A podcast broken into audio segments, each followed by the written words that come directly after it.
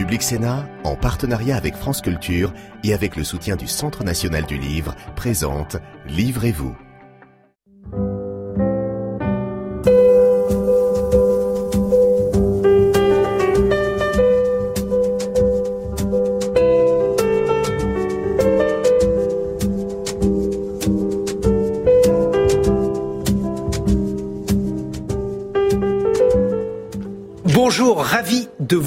Dans Livrez-vous, l'émission littéraire de Public Sénat. Et aujourd'hui, ce sont des livres un peu particuliers que nous allons vous présenter, des atlas.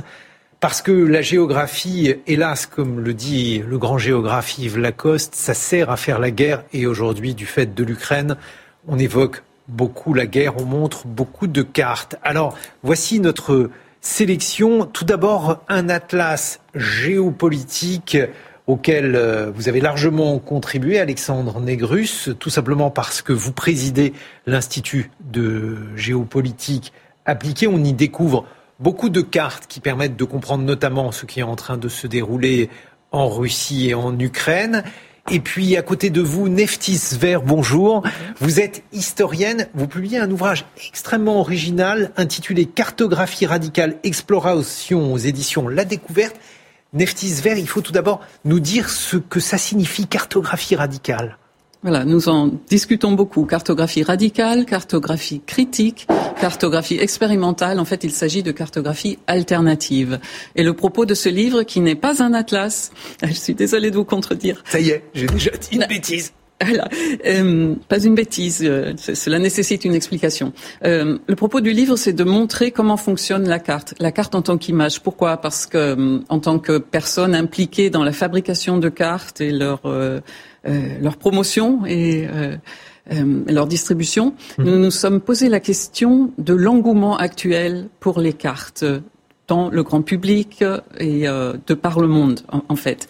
Et euh, travaillant sur des cartes alternatives, nous avons voulu démontrer avec mon collègue et ami Philippe Rekasevich comment fonctionnait la carte et pourquoi la cartographie alternative était possible. Il s'agit donc de cartes fonctionnant comme toutes les cartes conventionnelles et nous analysons, nous avons cette démarche analytique, c'est pour ceci que ce n'est pas un atlas mais plutôt une une quête pour comprendre euh, comment va fonctionner une carte dans sa conception, comment elle va être reçue. Eh bien, tenez, on va donner un exemple immédiatement aux téléspectateurs en montrant une carte. Alors, c'est une carte un peu particulière puisque vous superposez les Pays-Bas et la Belgique à une carte du Rwanda et du Burundi. Qu'est-ce que vous cherchez à faire là, Neftis Vert? Euh, Alors, cette carte, euh, ces deux cartes euh, montrent quelque chose de très simple. Le déplacement des populations du Rwanda à l'époque euh, nous était présenté comme le déplacement que nous nous pouvions imaginer euh, d'une ville à une autre à l'échelle de la France.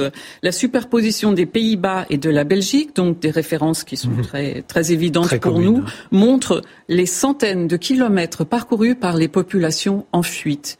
Donc c'est un exemple de déconstruction d'un message cartographique convenu euh, que, que, nous, nous, nous allons euh, questionner, critiquer. Oui, c'est aussi une manière de alors pour, quelqu'un qui, n'est pas très fort en, géographie comme moi, par exemple, ça permet de se rendre compte immédiatement des échelles, puisque euh, évidemment le, Rwanda, ce n'est pas forcément un pays qu'on a eu l'occasion de visiter. En revanche, on connaît bien la Belgique, les Pays-Bas quand on est euh, européen, et donc là, on, voit bien euh, comment au travers de ces deux pays extrêmement familiers, comment on peut se découper ou se redécouvrir la géographie africaine en l'occurrence. Voilà, en tenant compte du fait que nos, nos esprits sont, déformés par les projections Mercator qui ont longtemps prévalu et qui nous ont... Projection Mercator, qu'est-ce que c'est?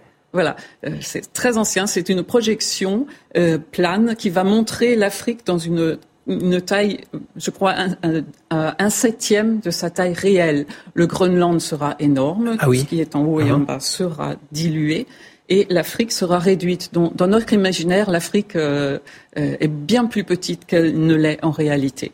Et cette carte contribue de, de, cette déconstruction. Alors voilà, c'est ça la cartographie radicale. On découvre dans votre atlas, puisque vous c'est un atlas, hein, Tout à fait. Vous n'allez pas me dire le contraire.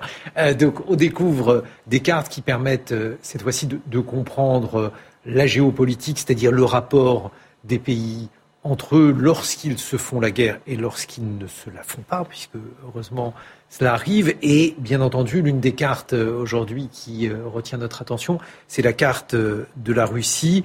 Cet atlas, il est paru avant la guerre et pourtant vous évoquiez déjà le grand retour sur la scène internationale. Si vous deviez nous commenter cette carte, Alexandre, que diriez-vous? Les cartes donnent à lire et peuvent donner à voir aussi.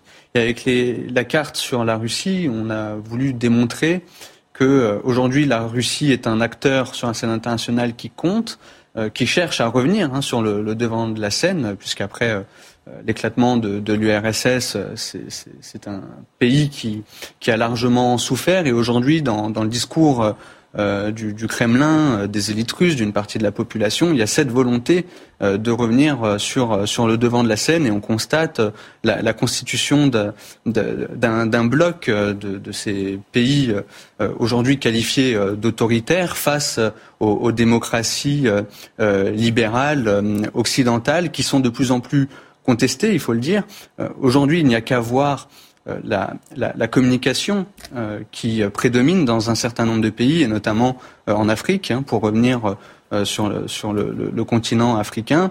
Aujourd'hui, dans le cadre de cette guerre contre l'Ukraine, c'est le discours du Kremlin qui prédomine dans les médias africains. Donc cette carte sur le, le, grand, le, grand retour de, de, la Russie sur la scène internationale donne à voir euh, tous les facteurs qui font qu'aujourd'hui, euh, c'est un, un acteur euh, qui pèse. Et effectivement, il y a aujourd'hui une guerre qu'elle a engagée sur le sol européen. C'est le mhm. retour de la guerre conventionnelle en Europe en ce qu'elle a de, de, plus brutal. la Russie qui nous avait habitués ces dernières années à ce que l'on appelle des, des, guerres hybrides, eh bien aujourd'hui, elle montre que elle, elle, fait, elle fait la guerre en ce qu'elle a de, de Pas plus tout hybride pas tout hybride malgré tout, puisque la Russie a fait la guerre en, Tchétchénie ou en Syrie, mais euh, on voit effectivement que les choses se déroulent à nouveau euh, sur le territoire européen. Quel regard portez-vous sur cette carte Neftis Vert euh, J'en apprécie, la projection qui justement n'est pas celle que nous avons l'habitude de voir, la nôtre étant eurocentrée, où, où on se rend compte que l'Ukraine se rapproche en fait de la Fédération russe sur cette représentation. Et bien sûr, elle fait bloc, entre guillemets, avec la Chine. Donc, euh, ce n'est pas une déconstruction, mais ça, porte à réfléchir sur euh, la situation exacte de l'Ukraine par rapport, géographiquement, par rapport à l'Europe.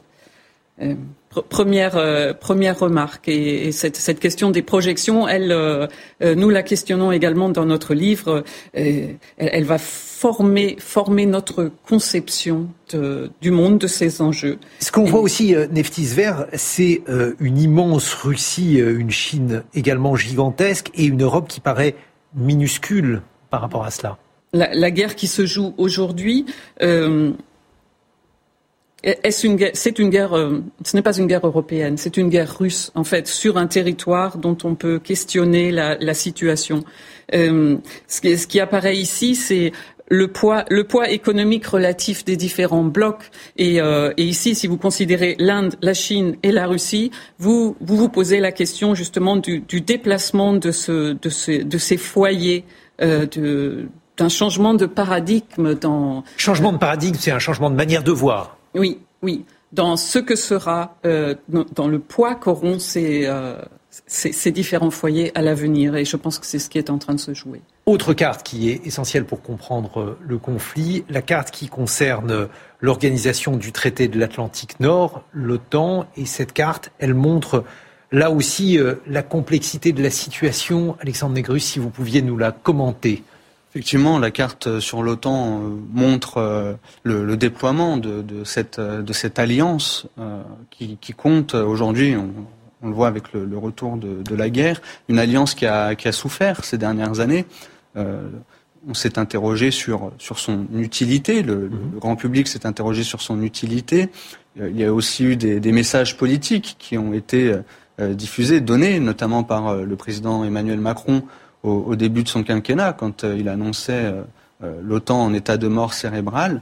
Mais aujourd'hui, l'OTAN retrouve une raison d'être pour, pour le, grand public avec ce retour de, de, la guerre sur le continent européen. On voit que l'OTAN active aujourd'hui des mécanismes de, de, son, de, ses textes juridiques fondateurs qu'elle n'avait jamais eu à activer jusqu'à présent. Par exemple? Par exemple, l'article l'article 5. Il n'a pas encore été activé, l'article 5. Non, non, qui, qui permet d'envisager son activation euh, dans le cadre euh, d'une, d'une éventuelle euh, attaque directe contre un État de l'Alliance. Puisque dans ce cas-là, l'article 5, il stipule que les États de l'Alliance se doivent solidarité, ce qui veut dire que dans ces conditions, si la Russie, par exemple, attaquait l'un des pays membres de l'OTAN, les autres, l'un des autres, en tout cas, devraient répliquer. Tout à fait. Et, et cette carte, cette carte est, est, également commentée comme toutes les autres. Et l'objectif des, commentaires, et de permettre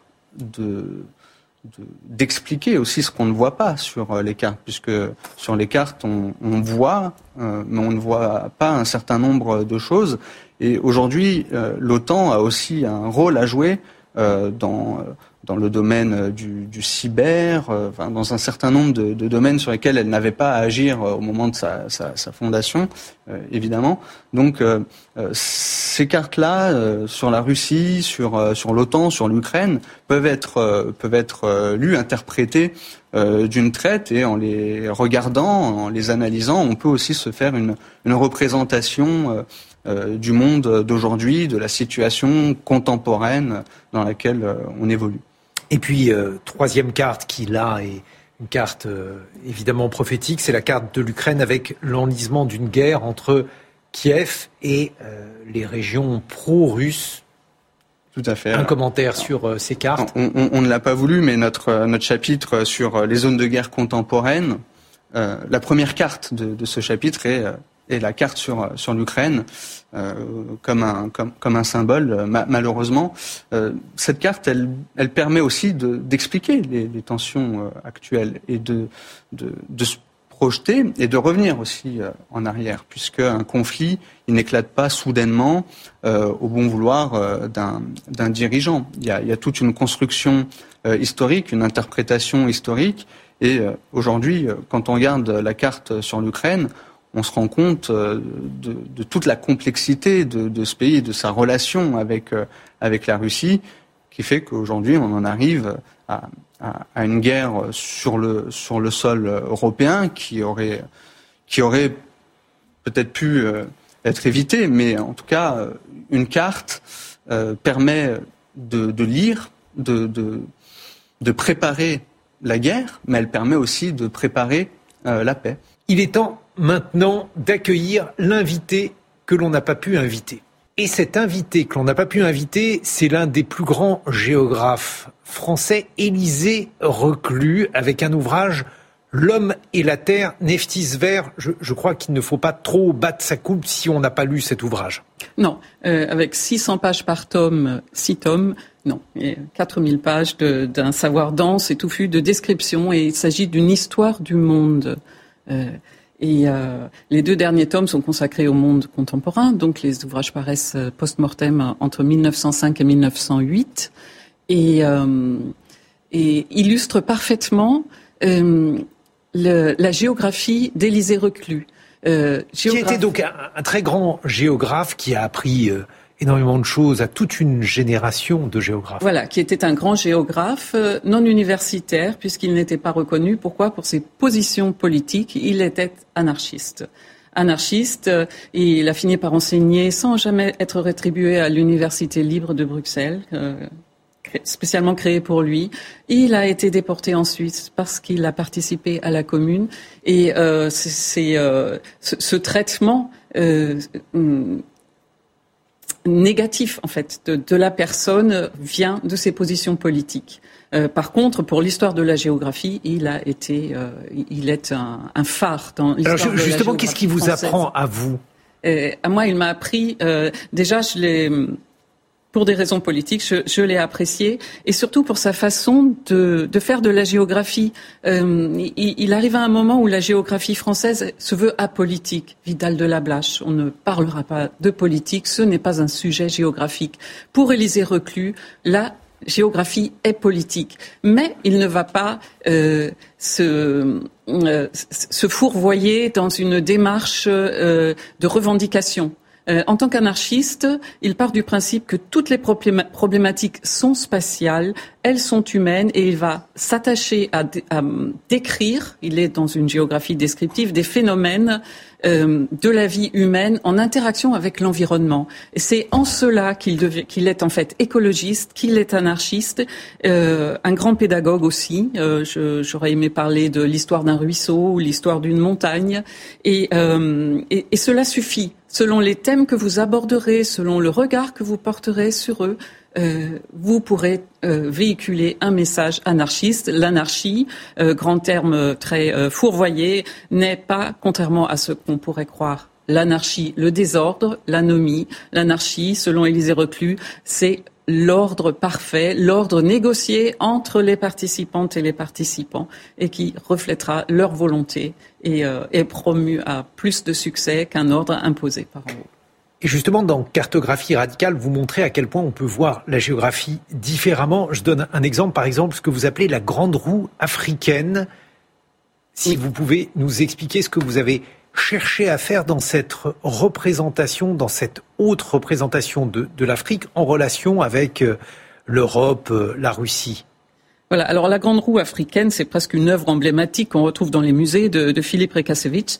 Elle montre quoi? Elle, elle, nous apporte un autre regard sur l'Afrique, qui ne serait pas ce continent euh, de pauvreté, de misère, euh, et il l'est effectivement, d'exploitation, mais qui montre ce qu'il y a derrière. Pourquoi Pourquoi en sommes-nous arrivés là? Pourquoi toutes les richesses de l'Afrique, elles sont gigantesques sur le plan humain, sur le plan des ressources, euh, comme tous les autres continents.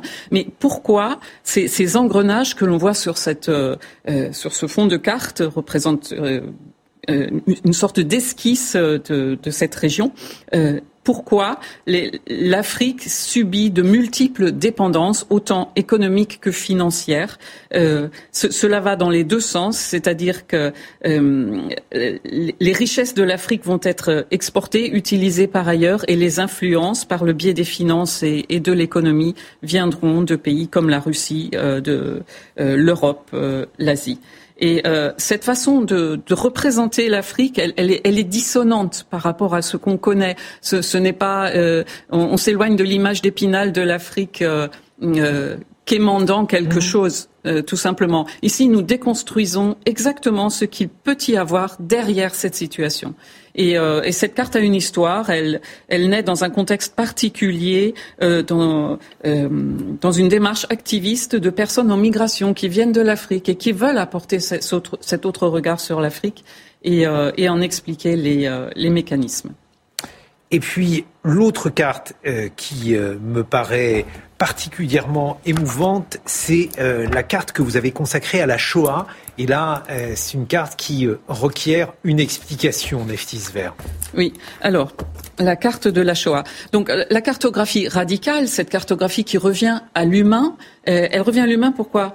Parce qu'elle va déjà euh, renoncer au, au, présupposé de scientificité d'une carte, d'objectivité. La carte est subjective. Des personnes font la carte avec une intention, avec des moyens qui leur laissent toute l'attitude de, euh, d'adopter une certaine sémiologie, comme vous le faites vous-même. Sémiologie, il faut expliquer ce que ce terme veut dire. Alors la sémiologie, ce sont les signes que vous allez reporter sur la carte. Sur les légendes, par exemple, les légendes, elles signifient la manière dont vous allez représenter les choses. Voilà, vous avez, comme, comme vous le disiez tout à l'heure, des cartes à lire et des cartes à voir. Et les cartes à lire, elles ont cette sémiologie, ce langage, ces codes, ces, ces symboles qui, qui, seront plus ou moins accessibles et qui vous permettront de lire très simplement une carte.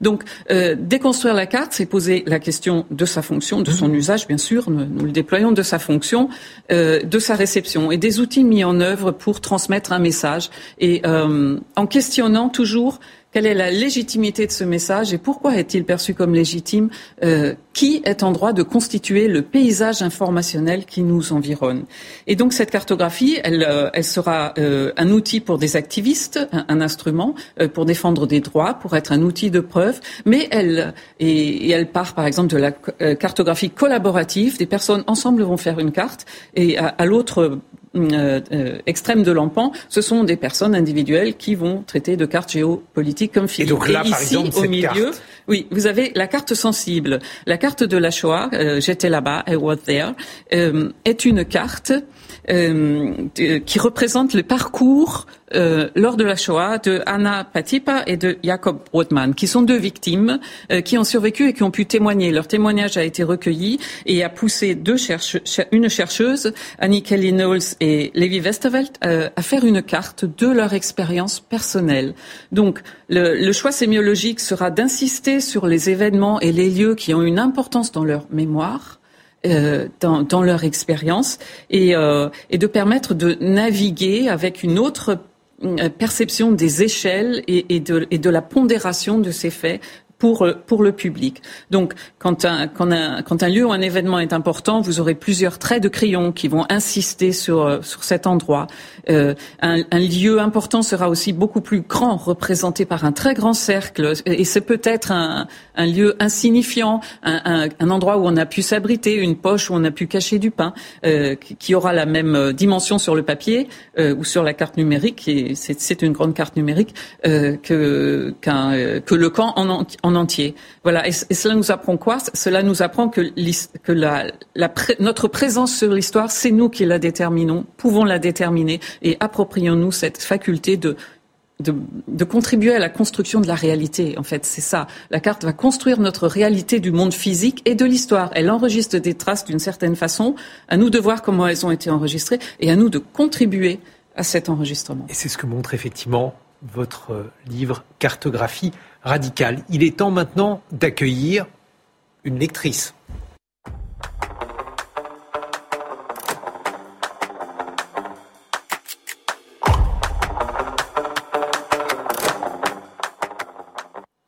La lectrice, c'est vous, Charlotte Giraud. Bonjour. Bonjour. Vous êtes étudiante en sciences du langage à l'Université d'Orléans, membre du club de lecture soutenu par notre partenaire, le Centre national du livre, et vous êtes arrivé avec deux livres sous le bras. Vous allez nous les présenter, Charlotte.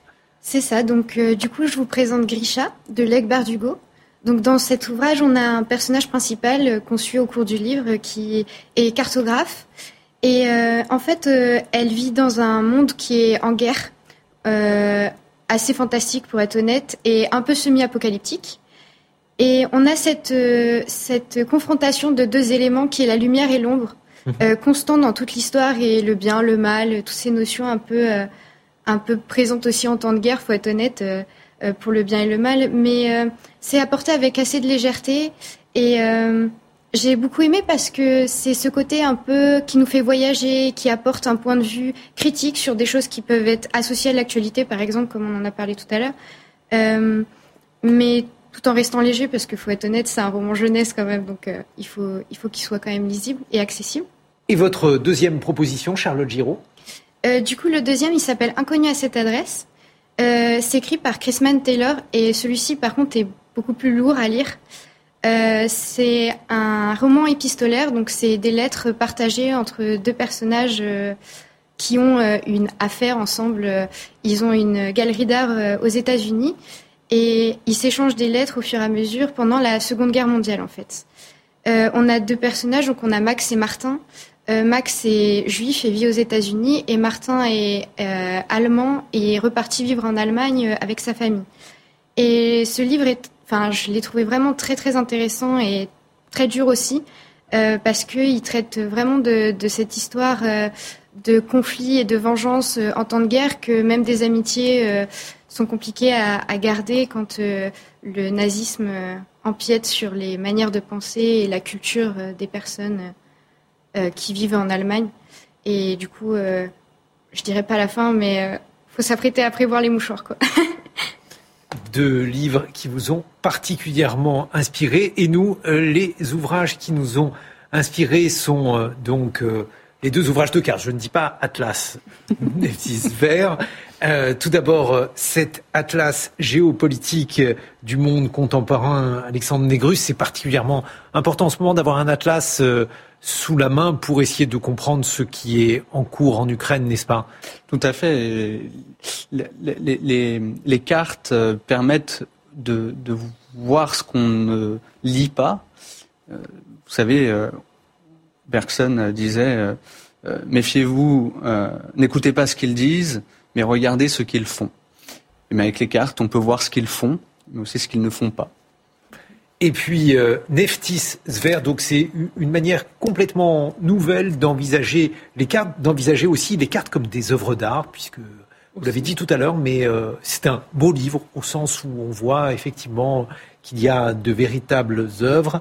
Cartographie radicale, exploration aux éditions La Découverte. Merci à vous. Charlotte Giraud, à très bientôt sur Public Sénat.